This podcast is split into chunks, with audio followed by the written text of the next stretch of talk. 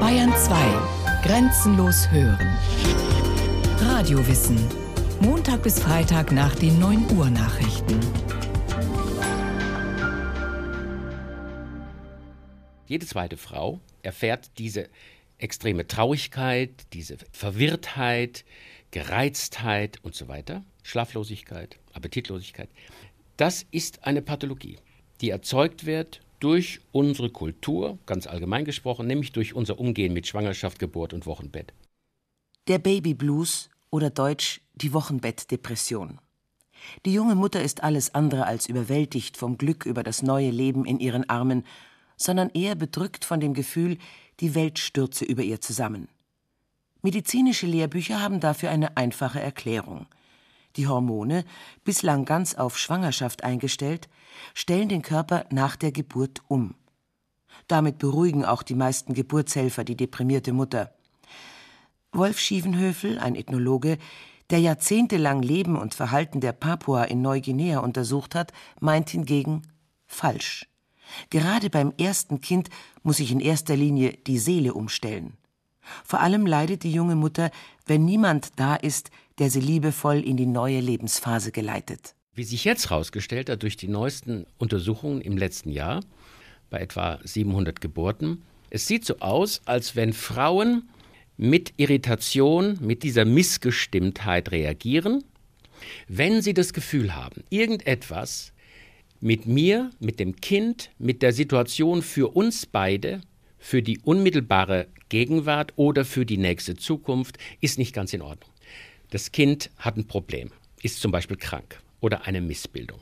Ich selber bin nicht in Ordnung. Ich werde nicht so unterstützt, das ist ein ganz wesentlicher Punkt. Es sieht so aus, als sei der Blues ein Signal an die Umwelt, hey Leute, ich habe dieses Baby, wir sind darauf angewiesen, dass alles so optimal ist, wie es nur gerade geht. Gebt euch ein bisschen Mühe. Der Babyblues ist für die Medizin heute eine hormonelle Umstellung und für die Evolutionspsychologie ein Problem der sozialen Anpassung. Was stimmt nun? Beides. Die junge Frau ist in einer sowohl körperlichen wie seelischen Umbruchphase. Nur die Evolutionspsychologie erinnert daran, man kann nicht alles mit streng naturwissenschaftlicher Medizin erklären. Wenn die Evolutionspsychologie zu erklären versucht, warum Menschen so sind, wie sie sind, blickt sie weit in die Entwicklungsgeschichte vom Homo sapiens zurück. Sie ist zuständig für das uralte, in Hunderttausenden von Jahren gesammelte und in den Genen abgelegte Wissen zusammengetragen aus den Erfahrungen, die der frühe Mensch mit sich, der eigenen Gruppe und der Umwelt draußen gemacht hat. Dieses angeborene Wissen wird in den Instinkten lebendig. Ein Wort, das die Evolutionspsychologen nicht gerne benutzen. An der Sache ändert sich freilich nichts. Für das instinktive Verhalten spielt das Gehirn die entscheidende Rolle. Es registriert jede neue Erfahrung, sagt der Münchner Neurobiologe Gerhard Neuweiler. Dieses Gehirn ist dasjenige Organ, das die Welt erkennt, also die Welt repräsentiert. Je richtiger und je differenzierter diese Welt erkannt wird, umso besser kann ich die in ihr steckenden Chancen ausnützen. Das ist das Interface, wenn Sie so wollen, das Zwischenglied, in dem sich die Erfahrung des Individuums mit seiner Umwelt abspielt. Die Sinnesorgane sind nur die Fenster da dazu. Sie können hervorragend ausgebildete Sinnesorgane haben, wenn das Hirn nicht funktioniert, können Sie sich mit der Welt nicht auseinandersetzen. Im Gehirn speichert ein höheres Lebewesen seine Erfahrung und reicht sie an die nächste Generation weiter. Wenn die dieses Erbe durch eigene Umwelterfahrung bestätigt, verfestigt sich die Erfahrung in langen Zeiträumen genetisch und wird zum angeborenen Verhalten, wie es Heumer von Dittfurt in seinem Buch Der Geist fiel nicht vom Himmel beschreibt. Es bedeutet, dass ein Hahn, der in seinem Leben erstmals einer Ratte, einem Iltis oder einem Wiesel begegnet, nicht vor einer unbekannten Situation steht. Er erkennt den Feind, den er nie gesehen hat, sofort wieder. Nicht nur das, er weiß, was der Feind tun wird, und er beginnt sofort und im Voraus auf das zu reagieren, was dieser erst im nächsten Augenblick unternehmen wird. Das reale Wiesel ist deshalb schon bei dieser ersten Begegnung keine neue Erfahrung, sondern sozusagen nur die Bestätigung einer Erwartung, die der Hahn seit dem Schlüpfen aus dem Ei mit sich herumgetragen hat. Wenn das so ist, und ich glaube, die bisherige naturwissenschaftliche Forschung hat gezeigt, dass das so ist, dann muss notwendigerweise eine Richtung in die Evolution kommen, nämlich derart, dass Lebewesen entstehen müssen im Laufe der Jahrmillionen, die immer besser diese Umwelt erkennen, immer besser mit dieser Umwelt umgehen können und, und das ist der entscheidende Punkt, immer unabhängiger von der Umwelt, sprich von der Natur werden. Und wenn Sie das konsequent durchdenken, dann muss in der Evolution letzten Endes ein Lebewesen entstehen, das die Natur durchschaut, erkennt und dann zu seinem Nutzen, zu seinem eigenen Wohlbefinden und zu seiner eigenen Vermehrung ausnützt. Und das ist zurzeit der Mensch, zweifellos. Viele instinktive Verhaltensweisen sind bei allen Menschen auf der Welt grundsätzlich gleich. Darauf sind Ethnologen wie Wolf Schiefenhövel immer wieder bei den unterschiedlichsten Ethnien gestoßen. Es gibt Universalien, viele Universalien, die bei allen Menschen gleich sind. Eifersucht, Territorialität, Versöhnungsbereitschaft, Aggression, Trauer, Freude und so weiter. Sehr ähnliche Zustände auch in der inneren Maschinerie unseres Gehirns mit all den Überträgerstoffen, die da dran hängen. Natur gegen Kultur. Wie passen im Menschen das altertümliche angeborene Wissen und die modernen Gewohnheiten heute zusammen? Wie verträgt sich das tumbe Instinkttier mit dem fein ziselierten Kulturmenschen? Stehen sie sich gegenseitig im Weg? Erniedrigt das Instinkttier den Kulturmenschen oder wird umgekehrt das Instinkttier von der modernen Zivilisation geknebelt? Die evolutionären Psychologen mögen dieses Gegeneinander Biologie gegen Kultur nicht. Sie denken, da wird der Mensch geteilt in hier Tier und dort Engel, in ein Reich des Lichts und eins des Bösen. Darüber gerät die Einheit aus dem Blick, die der Mensch in all seiner Widersprüchlichkeit doch ist. Das meint jedenfalls der Biologe und Philosoph Eckhard Voland von der Universität Gießen. Der Mensch ist von Natur aus genauso aggressiv und genauso böse, wie er solidarisch und empathisch ist. Man muss wenn man sich dem evolutionspsychologisch nähern will, denke ich, eher so formulieren. Es gibt im Menschen verhaltensproduzierende Strategien, die Instinkte, und die produzieren mal aggressives Verhalten, mal solidarisches Verhalten.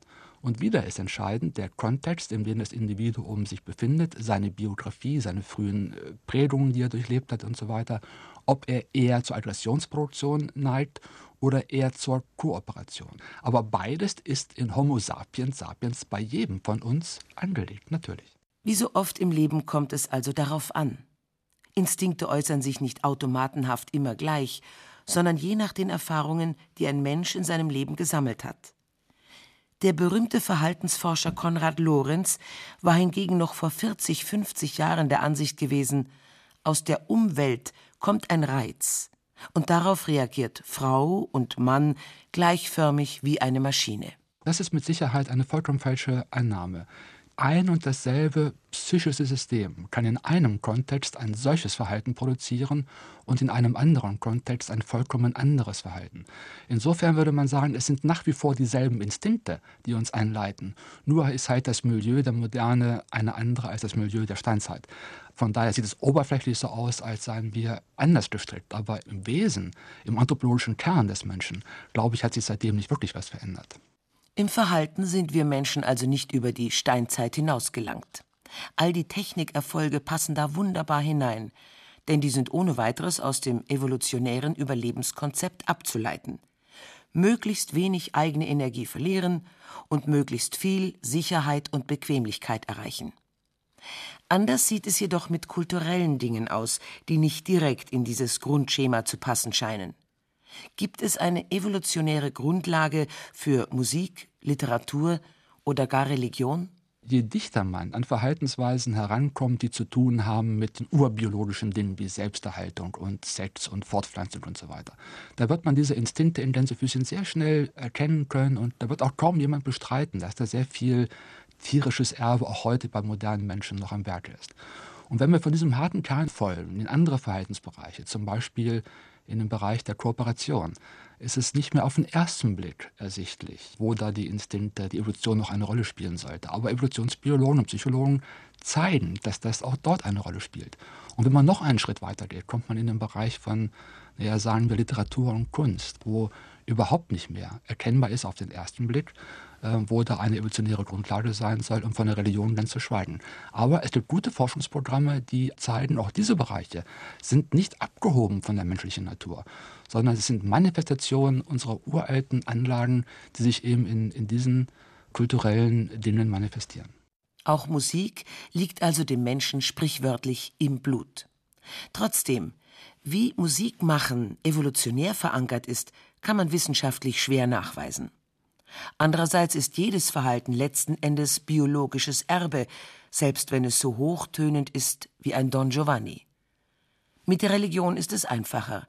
Religion ist Religio, Rückbindung, Orientierung, geistige Einhausung in die Welt.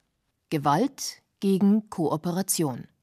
Bei unserer Feldarbeit im Hochland von Westneuguinea, es waren 22 Monate Aufenthalt, haben wir Daten erhoben, auch über die aggressiven Akte.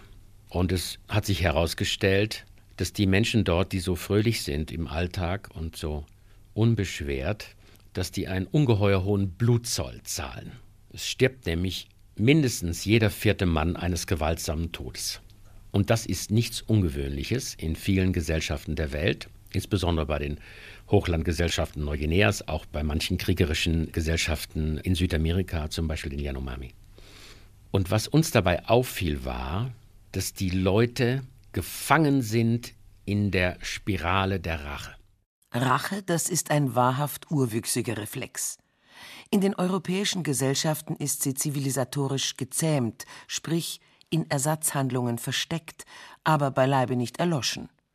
Ich könnte ihn umbringen, Wer von uns kennt solche Gedanken nicht? Aug um Auge, Zahn um Zahn, das alttestamentarische Prinzip ist offenbar ungeheuer wirksam.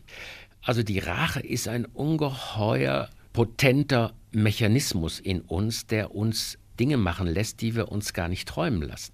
Auch die Rache gehört also zum Allgemeingut des menschlichen Verhaltensrepertoires, überall auf der Welt. Und sie hat eine einleuchtende evolutionäre Grundlage.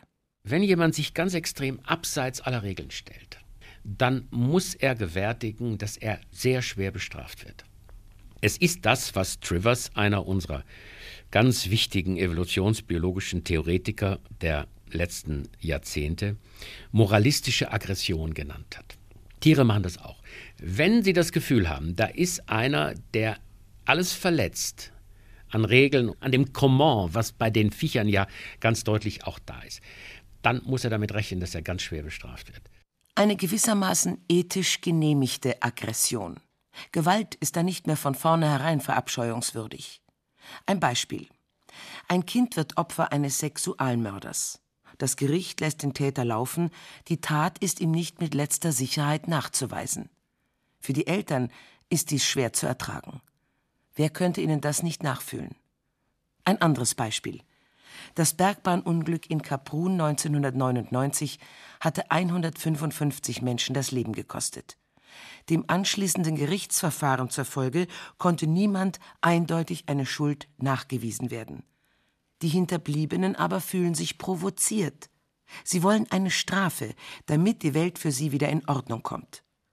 Ist das nur ein uralter Racheinstinkt, dem die zivilisatorische Instanz Justiz, Gott sei Dank, einen Riegel vorschiebt? Mittlerweile wissen die Juristen, wir brauchen eine Ebene, wo dem Rachebedürfnis des Geschädigten in einer zumindest symbolischen Weise Rechnung getragen wird. Und das sind die Opfer-Täter-Ausgleiche und das sind die Ombudsmann-Geschichten, die Mediationsversuche, die wir starten. Ich denke, da sind wir auf dem richtigen Weg. Es zeigt uns aber, dass solche elementaren vulkanischen Emotionen wie das Bedürfnis nach Rache, die bedürfen einer neuen Diskussion. Ich kann nicht einfach sagen, das ist böse und schlimm. Man darf das nicht empfinden. Das ist der falsche Weg. Das Opfer verdient Mitgefühl, der Täter seine Strafe. Strafe ist Gewalt, sanktionierte Gewalt. So eng können Mitgefühl und Gewalt beieinander liegen. Auch Empathie, also spontanes Mitgefühl, ist keine kulturelle Errungenschaft, sondern erstaunlicherweise genauso uraltes biologisches Erbe wie die Aggression. Und kein Privileg des Menschen. Der Biologe und Philosoph Eckhard Voland. Die Evolution der Primaten war beschränkt durch eine Konkurrenz innerhalb der Gruppen und die Individuen waren bevorteilt, die das Verhalten der anderen vorausberechnen konnten. Die wissen konnten, ob die anderen nun kooperationsbereit sein werden oder eher aggressiv. Die wissen konnten, in welchen Bündnissen andere stehen. Also wenn sie eine Vorstellung davon hatten, was in dem Kopf der anderen vorgeht, hatten sie einen Vorteil. Und so konnte sich diese Theory of Mind evolutionär durchsetzen. Und bei uns Menschen entwickelt sich diese Veranlagung weiter und äh, wir haben sie. Und deswegen können wir auch empathisch reagieren. Eng mit der Empathie hängt die Kooperationsbereitschaft zusammen. Und auch die reicht weit über den Konferenztisch hinaus in die entwicklungsgeschichtliche Vergangenheit des Menschen. Schon Primaten haben als sozial lebende Wesen früh gemerkt, dass sie mit Zusammenarbeit in der Gruppe weiterkommen, als wenn sie sich einzelgängerisch durchschlagen. Doch nur die Kooperationsbereitschaft ist angeboren. Die Zusammenarbeit selber muss jeder für sich lernen. Man wird natürlich den Gegenüber einschätzen, wenn es um Kooperation geht. Aber wie wir alle wissen, kann man sich dort auch sehr täuschen. Man wird ja hin und wieder auch mal reingelegt, auch von einem Menschen, von dem man an sich meinte, aufgrund seiner Menschenkenntnis, dass hier eine gute Beziehung, eine Kooperationsbeziehung an sich äh, Platz haben könnte. Das ist ein Riesenproblem in der sozialen Evolution, speziell auch des Menschen.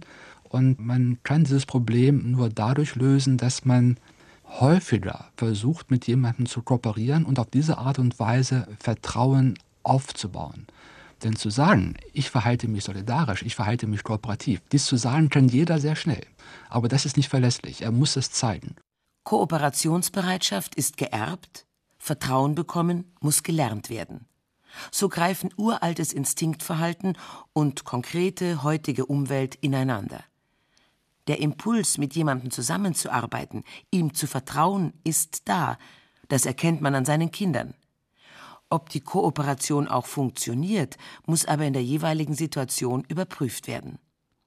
Am Ende stellt sich heraus, selbst Altruismus, anders gesagt selbstloses Handeln, Nächstenliebe, ist keine christliche Kulturleistung, sondern evolutionäres Erbe, der hohe ethische Anspruch ist nur kulturell überformende Dekoration. Man verhält sich wechselseitig, kooperativ, altruistisch. Ökonomiker nennen das denn die Nicht-Null-Summenspiele. Beide haben Kooperationsgewinne. Oder, was auch häufig zu beobachten ist, man leistet solidarische Hilfe und erzählt darüber innerhalb seiner sozialen Gruppe und kann auf diese Art und Weise Prestige vermehren, das an anderer Stelle einzutauschen ist. Also Sie kennen ja den Spruch, tue Gutes und rede drüber. Dieser Spruch hat eine enorme evolutionäre Rationalität. Fazit Mit Instinktverhalten kommt der Mensch auf die Welt. Dort muss er es seiner Umwelt anpassen. Instinkte gehören nicht in das Reich des Bösen, die Vernunft nicht in das Reich des Lichts. Beide gehören zusammen. Das eine ist nicht ohne das andere zu denken. Das evolutionäre Erbe ist immer noch das beste Potenzial zu überleben, auch in einer hochzivilisierten und hochtechnisierten Welt. Angeborenes Wissen ist kulturell überformt und oft nicht mehr als solches zu erkennen.